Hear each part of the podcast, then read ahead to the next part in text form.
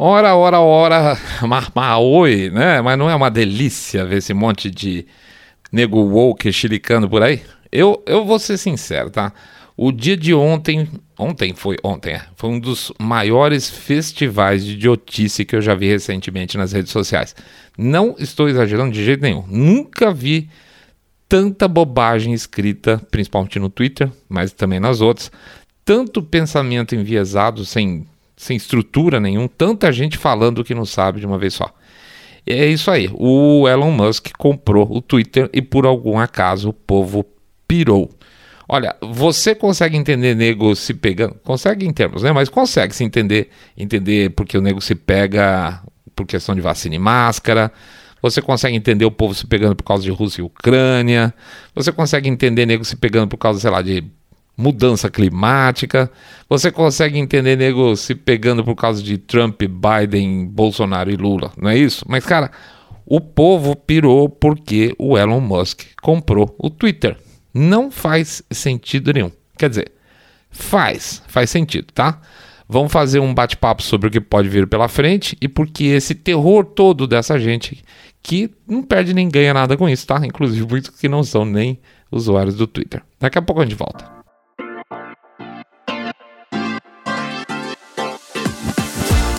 Saindo da bolha. Menos notícia, mais informação para você.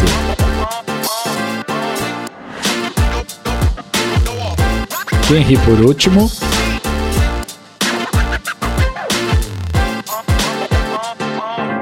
Bem-vindos ao Saindo da Bolha, esse é o nosso episódio 143. A gente corre direto pro nosso jabazinho. Vamos lá.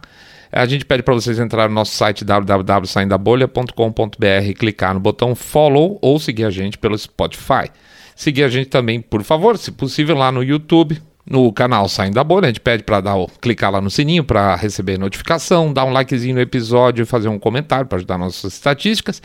Pede também por favor, para vocês considerarem de coração uma contribuição lá com o nosso Pix. A gente deixa sempre o Pix, o código dele, nas postagens aí quando tem um episódio novo ou no QR Code lá no YouTube, tá? De novo lá, gente, vamos lá. 1, 2, 5, 10, 10 milhões de reais pingado não é seco, né? E também, lembrando sempre que a gente tem aquela proposta que veio dos nossos ouvintes, a gente achou bem legal, um real por episódio. Um real por episódio, evidentemente, ajuda pra caramba, tá bom? Então vamos lá, vamos pra frente, vida que segue. Vamos ser francos. Por que, que uma pessoa comum, usuária das redes sociais, ia ficar pistola porque um bilionário aí comprou o Twitter? Um bilionário, inclusive o homem mais rico do mundo. Vamos pensar o seguinte: todos os donos de redes sociais são o quê? São bilionários. Mark Zuckerberg está entre os caras mais ricos do mundo. Né? O próprio Jack Dorsey, que era um dos fundadores, é um dos caras mais ricos do mundo. É, você tem a Amazon, que tudo bem, não é rede social, mas também tem uma parte de mídia e digital gigantesca. Tá lá o Jeff Bezos, é um dos bilionários, um dos caras mais ricos do mundo, segundo colocado, inclusive. Até então, até pouco tempo atrás, ele era o cara mais rico do mundo e ninguém se incomodava com isso. Interessante, né?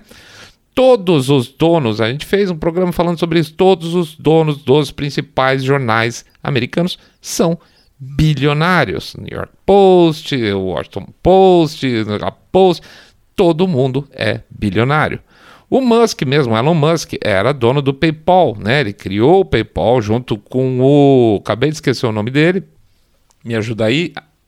É Peter Thiel, né? O Peter Thiel, que é um outro bilionário.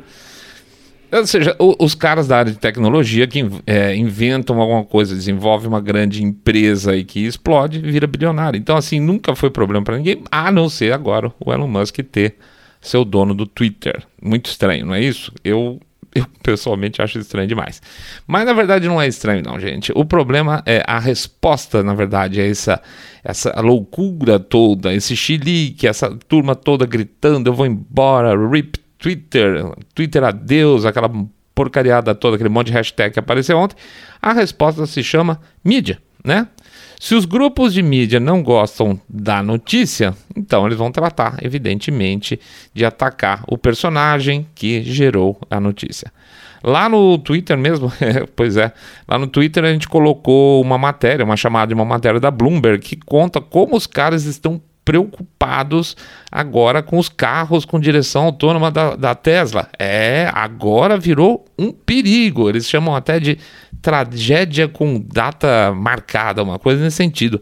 Antes era a quinta maravilha do mundo, até porque a Tesla faz carro elétrico, aquela coisa toda. A, a turma de, de, Hollywood gosta, a turma da mídia acha bacana, porque não, com, não consome combustível fóssil. E tinha o bônus de ter a direção autônoma, né? Agora, gente, nossa, que perigo, né?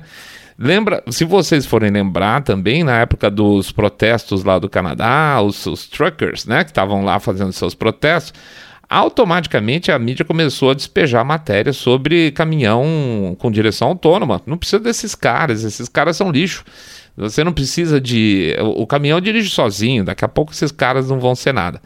Pois é, já esqueceram, de repente agora um caminhão, se é um Tesla batendo por problema de direção autônoma, é imagina um caminhão numa estrada carregado, né? Ou, principalmente também, ah, também veio aquelas, aqueles mega caminhões de mina falando, não, a gente não precisa desses caras, o caminhão se vira sozinho. Pois é, morreu, de repente agora tudo isso virou um grande problema, uma dor de cabeça enorme, né? Eu não sei como é que alguém consome, processa esse lixo e acha que na hora que volta para as redes sociais para falar, hum, não sei não, acho que isso tudo vai ser um grande problema, fala sem ficar vermelho, tá? É, são pessoas, as pessoas que consomem e não processam o lixo corretamente e regurgitam de volta, são pessoas que não querem, não têm geralmente a menor vontade de ter pensamento próprio, associado, e eu acho que esse é um ponto talvez mais importante, à vontade de pertencer uma vontade gigantesca de pertencer. Então o que eles fazem? Vão lá na mídia, na grande mídia, consomem aquela porcaria da toda, porque eles sabem que vai ter bastante consu gente consumindo aquilo lá. Consequentemente, vai ter um grupo com uma determinada opinião que eles vão fazer parte. Eu tenho a mesma opinião que a Globo News, eu tenho a mesma opinião que a CNN, tá? Então aí a, a questão de pertencer, pertencer vai estar sendo resolvida, porque o próprio canal, o próprio jornal, etc e tal, faz o link entre essas pessoas. A gente tweetou um cabeça de bagre lá no, no, no, também no nosso perfil do Twitter. Hoje é o dia de Twitter, né? É, dizendo: Eu não quero que o Elon Musk fique com meus algoritmos. Gente, como assim o Elon Musk ficar com os algoritmos dele? O cara não tem nem ele não tem algoritmo, certo? Fala assim, ah, eu, eu tenho medo da minha privacidade na mão do Elon Musk, sei lá, qualquer coisa assim, mas o cara falou que ele não quer que o Elon Musk tenha um algoritmo dele, o Twitter que tem um algoritmo, o usuário não tem. Então, se o cara não sabe o que é algoritmo, é, ele não sabe que ele não tem algoritmo, como é que o cara escreve e argumenta isso no próprio Twitter para falar que ah, acho que eu vou embora do Twitter. Então, é, assim, vale qualquer coisa. Em um grupo que eu participo, eu pessoalmente participo lá, o sujeito falou abertamente que ele não entende muito da coisa, certo? Mas ele sabe, olha que interessante, ele sabe é, que lá no Twitter essa coisa de, de, de banimento é, não é assim. Que ele saiba teve o Trump e mais uns três que foram banidos no Twitter até hoje. Mas imagina, gente, tem gente sendo banido de chumaço a todo momento, principalmente se você tiver um viés mais à direita, ou, ou, ou, basta que você faça, você bota uma imagem, um som do Trump lá dentro, você já vai começar a ter problema. É, falar de vacina, se você falar de lockdown, você tudo isso gera problema dentro do Twitter hoje. E o cara fala que, que ele saiba, e isso para ele é o suficiente, que ele saiba é o Trump mais uns três que foram banidos, tá? E aí, por isso, ele acha que não tem nada a ver e ficou furioso que o Elon Musk comprou o Twitter. Sem pé na cabeça. Mais um caso só, e esse eu achei especialmente engraçado porque ele é pessoal. Como eu comentei aí alguns episódios atrás, a gente trabalha nesse mercado digital faz aí uns 20, lá vai fumaça anos, sendo que 21 anos com empresa própria, né? Então a gente conhece um pau desses dinossauros do segmento, começou mais ou menos junto com a gente. E muitos, muitos, muitos, muitos migraram para um discurso woke fortíssimo, tá? Eles foram mesmo, eles estão nadando abraçada na vida woke. Por quê? Porque eles encontraram um mercado bom nisso, né? Na verdade, nesse sentido, eles são inteligentes, nós não, porque eles ficam falando com os patrocinadores bonzinhos, e eles são os bonzinhos e eles ganham dinheiro. Pois é. Mas tudo bem. Pois bem, um desses caras, desses dinossauros aí, apareceu em vários tweets ontem é, de gozação, de tiração de sarro dessas coisas do eu odeio Elon Musk, eu vou embora tal. Eu tava lá o nomezinho dele, reconheci o nome do sujeito, entrei, era ele mesmo. Ele tinha, inclusive, ele também tá com a bandeirinha azul e amarela. É, e ele fala basicamente isso. Eu odeio Elon Musk. E abriu, inclusive, uma enquete lá no, no perfil dele, e eu, que ele perguntava se você estava feliz ou triste, ou tanto faz, com a entrada do Elon, que o Elon Musk tinha comprado o Twitter, e o pessoal estava falando que estava feliz e ele estava injuriado. Pois bem, teori... eu pergunto, por que que, teoricamente, um cara que é da área digital é um cara que paga de especialista em inovação, certo? Por que, que esse cara, aspas, odeia Elon Musk? Principalmente que ele nunca tinha falado sobre o cara. Eu fui dar uma olhada no perfil dele, dar uma, uma girada. Elon Musk, para ele, era uma, uma inexistência. E de repente fica claro que ele odeia Elon Musk. Muito bem. Por que, que ele faz isso? Mídia, mídia, mídia, mídia, mídia. Porque é bom para os clientes dele que eles eles saibam que ele, esse cara, odeia o, o, Elon Musk, mesmo que ele não odeie. Ele, ele não odeia nada de Elon, Elon Musk. Para ele, quando ele diz eu odeio Elon Musk, significa Elon Musk significa a volta, por exemplo, de Trump. E Trump significa o quê? Bolsonaro. E é assim que funciona a cabeça bipolar dessa rapaziada, tá? É elementar, uma cabeça meio, né, tic, é, TikTok, não, o que, que é? Tico e teco, né? É isso aí. É incrível, a gente sabe a gente sabe, eles sabem que isso é tudo um, uma bobagem gigantesca, mas a necessidade de aparecer dizendo isso é tão grande quanto se o cara tivesse tirado uma foto numa viagem, vamos chamar assim, fizesse um selfie numa viagem, é, onde ele discretamente deixasse o valor da conta da, do restaurante para mostrar que ele gastou muito. Sabe aquela coisa? É, fala, mas não fala para mostrar que tá, tá bem de vida. Isso aí. Então, que pena, gente. Que pena que a nossa sociedade está tão carente, tão carente de reconhecimento. E que bom que o Elon Musk comprou o Twitter tá? Porque quem sabe, quem sabe aí, sendo uma coisa mais equilibrada, essa parte, vamos dizer, de reconhecimento passa a ser menos valorizada. Quando você tem uma língua única no Twitter, que é o que acontece hoje, obviamente as pessoas vão exagerar na necessidade de reconhecimento, porque elas vão precisar de muito, muito, muito falar demais sobre um assunto para parecer super woke, não woke, super woke. Ela odeia o Elon Musk. Isso aí começa a gerar gozação. Os caras vão ficar mais pianinho. Então, que bom que o Elon Musk comprou o Twitter. E o que deve vir por aí?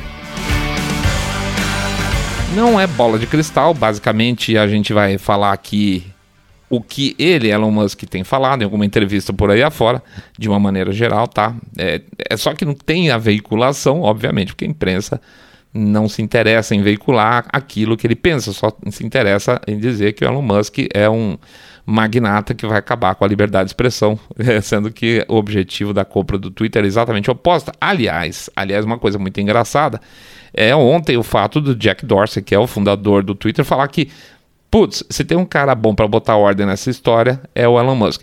E como as pessoas gostavam do Twitter na época do Jack Dorsey, é muito complicado que agora ele dando o ok, dando aval ao Elon Musk, as pessoas continuem, aí elas fingem que elas não entendem, tá? Aí talvez vão falar que o Jack Dorsey é um vendido, porque ele botou um monte de dinheiro e tal.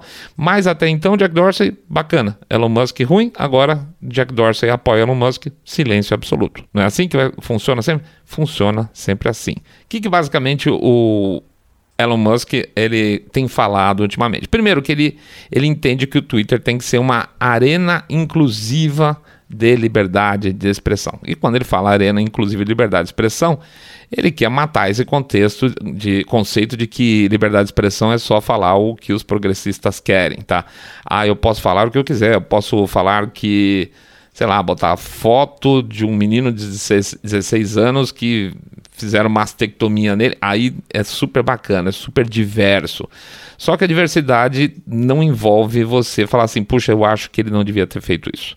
Isso não pode. Isso aí, aí você entrava nas, nas termos e condições do Twitter e você era rapado para fora imediatamente. E que ele considera o Twitter também, como ele fala, de facto Town Square. É a, a praça, é o local central onde as discussões acontecem dentro da política americana. E que isso é muito importante. E que, vamos dizer assim, o fato disso estar desequilibrado é um problema para a democracia americana.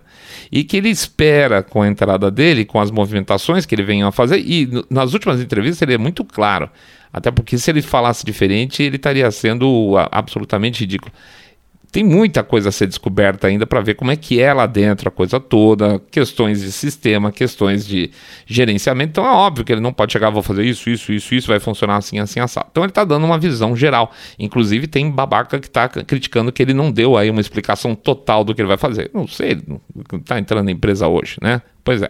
Mas o que ele fala que é muito importante é que as pessoas, os usuários do Twitter tenham a percepção e a realidade, ou seja, tem que sentir que, e quando atuar lá dentro do Twitter, tem que ter essa a, a visão de que realmente é, de que é um espaço para falar livremente dentro dos limites da lei de país para país. Tá? E isso é muito importante, porque é, é, um ponto, um sinal amarelo, que ele não vai ter como escapar, mas não significa que a gente vai poder falar o que quiser no Twitter, considerando as leis brasileiras, tá? A, a gente sabe quem ainda pode ir lá encher o saco dentro do Twitter e eventualmente eles vão ter que seguir o que for decidido pela justiça.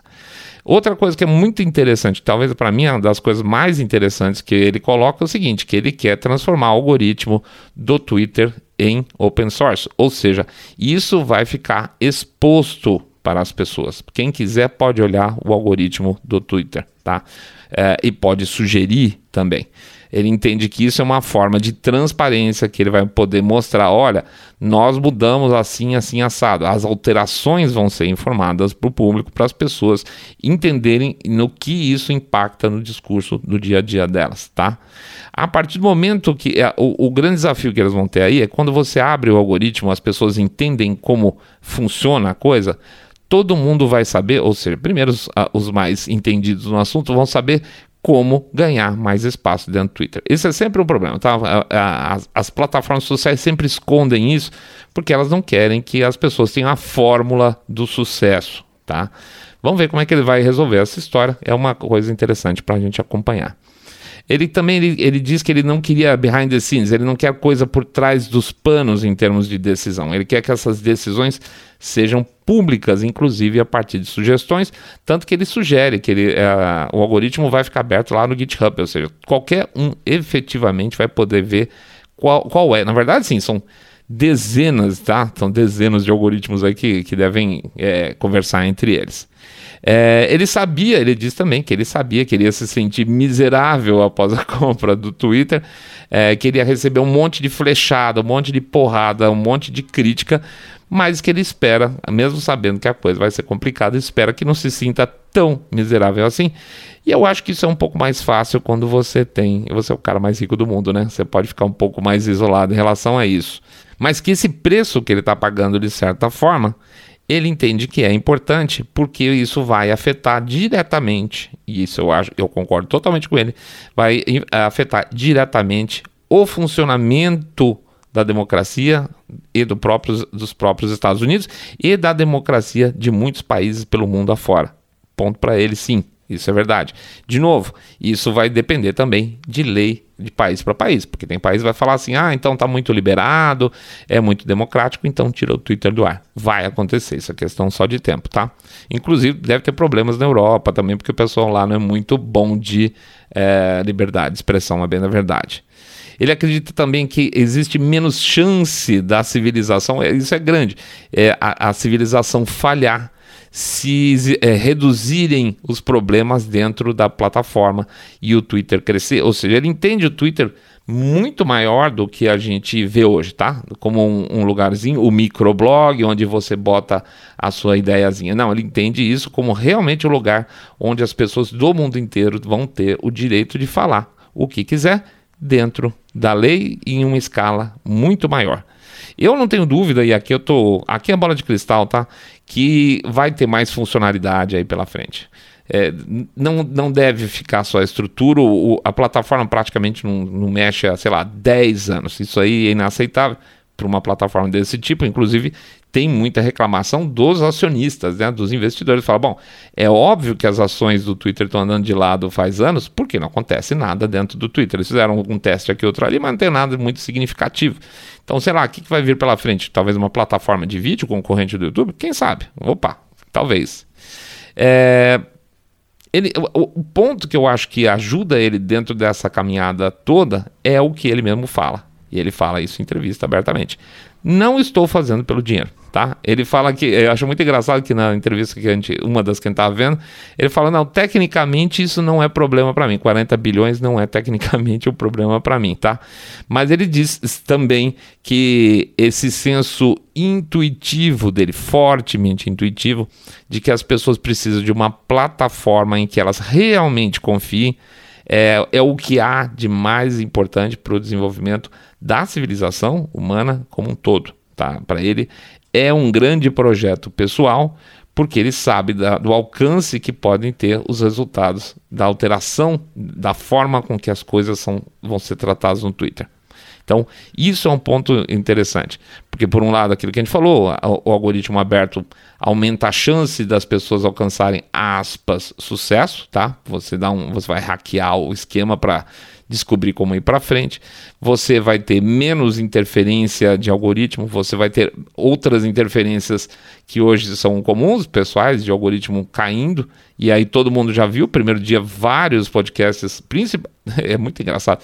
Os principais podcasts e perfis, etc., do mundo com um pensamento mais conservador ou à direita, todos ganharam milhares, milhares, milhares, milhares de seguidores, tá? Se o cara tem um, um, um, perfil no Twitter que tinha lá, sei lá, 100 mil seguidores, ontem o cara ganhou pelo menos 2 mil, 3 mil, 4 mil. E assim foi como se destampasse a porta do inferno. Olha, tem esse perfil e eu nunca soube. Então a, a coisa estava sendo abafada descaradamente até então. E aí existem várias é, teorias de que, uma vez que agora está sendo entregue para o Elon Musk, eles estão tirando essas barreiras para não queimar o filme, porque é óbvio que elas existiam e eles sempre falaram que não existia.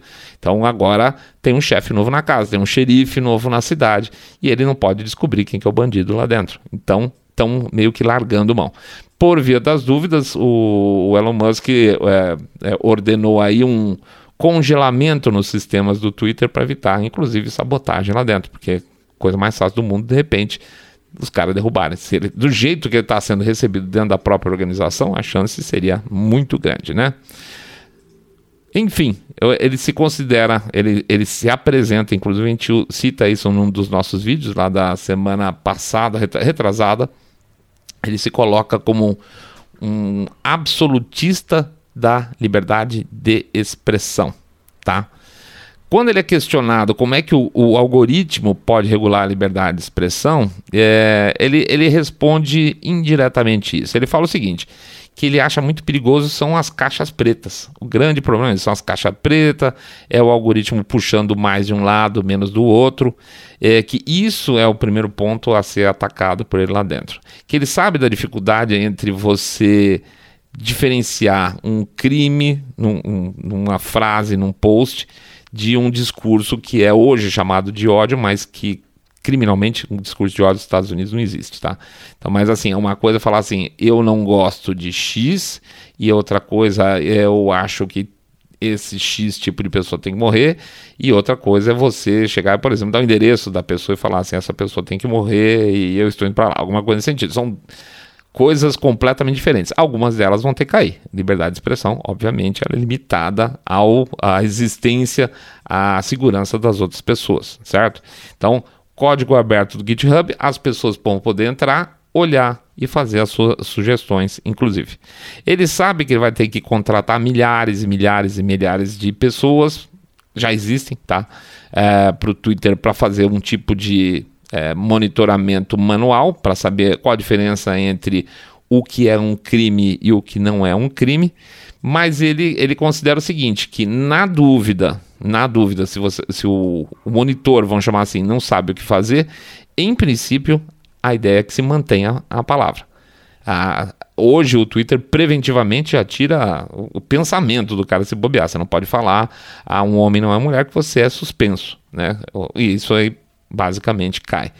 É, na dúvida, então, para ele sempre o correto é a partir da liberdade de expressão. E outro ponto que eu acho muito interessante, que ele também já coloca como, como certo durante o processo, é que ele é contra as soluções definitivas que existem no, no, YouTube, perdão, no Twitter com alguma frequência, que significa deletar um tweet. Deletar um tweet significa acabar com a história daquele momento. Isso aí ele não aceita. Então, ah, guarda, fica lá não público, etc e tal, porque uma hora pode ser que aquilo que o cara falou era verdade, né? Quantas histórias a gente não viu nesse sentido? E ele também é contra os, os famosos permabans, né? Os, os, banimentos permanentes. Ele acha que tudo deve ser uma escala. E hoje não é o que acontece. Se o Twitter não quiser, ele te põe para fora, nem te pergunta por que você não fica sabendo porque você foi colocado para fora, basicamente, na maior parte dos casos. Então ele é absolutamente contra o banimento para sempre. Ele, na visão dele é assim: você dá um tapa na mão, se o cara é reincidente, você dá um tapa um pouco maior, dá um gancho de um mês no cara, mas banimento permanente, não. Tá? E ele define a liberdade de expressão, como a maior parte das pessoas define mesmo, que é deixar quem você não gosta falar, falar o que você não gosta certo? Porque você deixar quem você gosta falar do que você gosta, é óbvio que isso não é liberdade de expressão. E as pessoas hoje acham que é isso mesmo. Não, você só pode deixar falar aquilo que eu acho bom. E aí é liberdade de expressão. Isso não faz nenhum sentido. Pois bem, aí ele é questionado sobre alguma, em algumas vezes já foi questionado sobre o fato dele ser a pessoa mais rica do mundo, controlando o Twitter, se isso não é um problema. E ele fala que não, a partir do momento que ele vai deixar tudo absolutamente transparente, inclusive o próprio algoritmo, né? Que é a essência do, do, da plataforma. E ele brinca numa das entrevistas que ele vai deixar as pessoas tocarem, ao contrário do Zuckerberg, que controla tudo de perto, fechado na mão dele, tá? E querer o, o, grande, vamos dizer assim, projeto inicial dele é derrubar os spammers, os scammers, né, de, de principalmente coisas de criptomoeda e bots, tá? Que tem é, pra caramba e que está atrapalhando a plataforma definitivamente. Além, é lógico, daquilo que ele já tinha falado do, da questão do botão de editar. Tá? Hoje, hoje você twitta alguma coisa, está com erro de português, dançou, você vai daquele jeito mesmo, você começa de novo. E aí, quando ele é questionado sobre isso, como é que ele deve fazer, esse botão editar, porque, por exemplo, você posta eu amo Elon Musk, e aí todo mundo dá like, você troca por eu odeio Elon Musk, e vai ficar aquela situação que ele acha que que ele, obviamente, como sempre, ele fala, não pensei tudo, nem tomei posse da empresa ainda, mas é possível você deixar aberto durante um tempo para edição, para a pessoa pelo menos poder corrigir o que for o caso. E, por exemplo, não poder mais editar depois que a pessoa dá um share, alguém dá um share no post. Simples assim. Então, o botão de edit é uma questão operacional simples, mas que também já estava aí na conta dele desde o começo.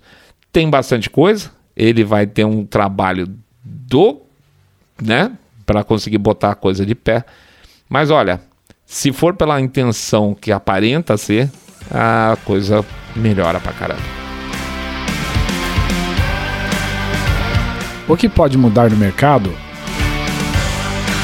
Bom, no mercado de maneira geral, gente, o que, o que você tem que levar em consideração é o seguinte: quanto tempo cada pessoa tem na sua vida para ficar é, em, de frente para uma determinada fonte de entretenimento e informação, tá? Tem gente que busca mais fonte de informação, tem gente que busca mais fonte de entretenimento.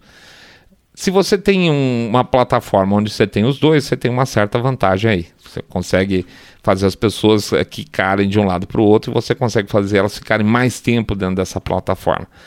Um dos pontos muito importantes que a gente tem certeza que é essa bronca que está gerando o Elon Musk pegar o Twitter é a possibilidade grande, muito grande, das pessoas passarem mais tempo dentro da plataforma dele. Tá?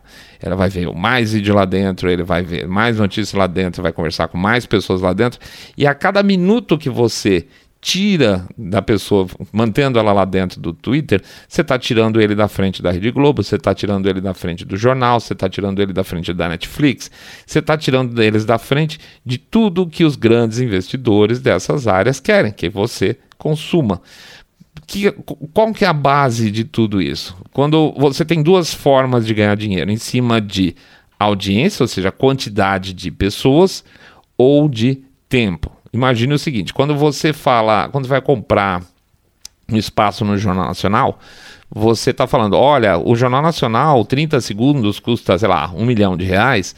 porque trocentas mil pessoas vão ver o, o, seu anúncio, certo? Quando o cara deixa de ver o Jornal Nacional para ficar lá às oito e meia da noite, continuar lá no Twitter porque está mais divertido, e eu não tiver mais um milhão de pessoas, eu tiver 700 mil pessoas, o preço do patrocínio vai acabar caindo. Por quê? Porque vai ter um monte de gente sobrando, vai estar tá sobrando todos os jornais ali, né? Essa é uma maneira, você ganha por quantidade de pessoas, e aí com a redução da quantidade de pessoas, o seu valor de patrocínio que você vai poder cobrar é cada vez menor. Então, óbvio, óbvio que nenhuma das grandes redes de TV, nenhuma das, uh, dos jornais, etc. Tal, vão gostar que qualquer plataforma concorrente deles, seja de notícias, seja de entretenimento, cresça. São todos concorrentes, por mais que eles finjam que não. E o segundo ponto é o tal do eyeball, ou seja, o que acontece? Quanto tempo você passa dentro de uma determinada plataforma? Facebook, Instagram, Twitter, YouTube, etc e tal, certo? Muito bem, se você passa hoje, vamos dizer, uma hora no Twitter e uma hora no YouTube, vamos dizer que esses sejam os seus canais favoritos, as plataformas favoritas. Se você passar a ter uma hora e 15 de Twitter, significa ninguém tem 24 horas e meia para viver, né? Então o cara vai passar a viver 45 minutos daqui em diante no YouTube. O que significa? Significa menos espaço de venda de patrocínio. Quanto menos espaço, quanto menos tempo tem as pessoas de frente com as plataformas, menos receita elas têm. Por isso que você vai estar vendo cada vez mais alguns vídeos, etc. e tal, tá com dois patrocinadores, um de 15 segundos e mais um, um livre. Porque você tem que botar mais propaganda, porque as pessoas estão ficando menos tempo. Então, quando um concorrente, qualquer plataforma que seja, no caso do Twitter, tem a chance de levar um monte de gente lá para dentro, porque existe uma discussão real, é, sincera, honesta, sem é, cancelamento, sem banimento, sem essa porcaria da toda, a tendência é a pessoa ficar mais lá dentro, é óbvio que as outras plataformas vão criticar também. E aí vocês têm que lembrar que, seja as plataformas, sejam a, a, seja a mídia tradicional, existem grandes investidores que, inclusive, investem em todos eles, certo? Então, assim, quando você faz com que a, a CNN e a o New York Times percam espaço, você está tirando dinheiro da BlackRock, você está tirando dinheiro da Vanguard, você está tirando sempre dinheiro desses mesmos caras. Eles não querem perder de jeito nenhum. Ainda mais que agora não é mais nada deles lá dentro do Twitter, certo? Então, assim, tem um fator econômico tanto pelo lado do negócio quanto pelo lado econômico do investidor também. Ninguém está afim de perder. E é óbvio, é óbvio também que existe a questão de demolição de narrativa, né? A gente está acostumado, ia lá, assistia a Globo, aprendia um negócio e falava, ah, então falou na Globo, deve ser verdade. Ah, falou no Estadão, deve ser verdade. Agora a gente sabe que não é mais. Agora você vai ter mais espaço para narrativas alternativas, com menos gente procurando as narrativas tradicionais desejadas pela nossa grande e querida elite. Não é isso? Então. Por isso, gente, a gente quer sorte, a gente quer que os, o, o, Elon Musk consiga colocar em ordem aquele negócio, torce para as boas intenções serem reais, tá? A gente nunca sabe também, né? Mas a gente torce para as. as orelhas da, da outra aqui fazendo barulho. É, a gente torce para as intenções de fato do Elon Musk serem reais e que a gente consiga ter uma plataforma, pelo menos uma plataforma livre, para a gente poder falar o que a gente quiser. Tá bom? É isso aí, vamos lá, vamos manter a nossa torcida. Vamos lá para o Jabá também. Vamos pedir para vocês entrar no nosso site www.saindabolha.com.br, clicar no botão follow ou seguir a gente Spotify, Podcast Dict, Google Podcast, Apple Podcast. Pede também para vocês entrar lá no YouTube, clicar no sininho, fazer um comentário, dar um like nesse episódio, dar um share nesse episódio, por favor, muito importante para a gente pede também para vocês contarem para seus amigos que vocês estão acompanhando um podcast cabeça direita limpinho, supimpa que detesta, abomina o politicamente correto e esse monte de bilionário querendo encher o saco do cara lá. Deixa eu fazer o trabalho dele.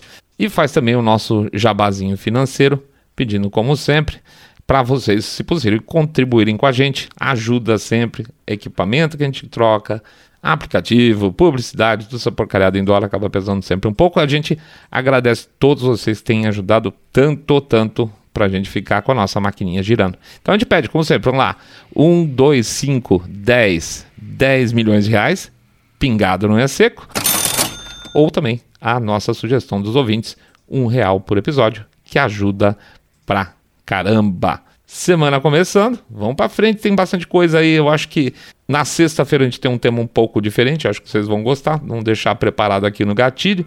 Lembrando sempre que o que a gente quer é que vocês fiquem sempre muito, muito mais super, super bem. Saindo da bolha.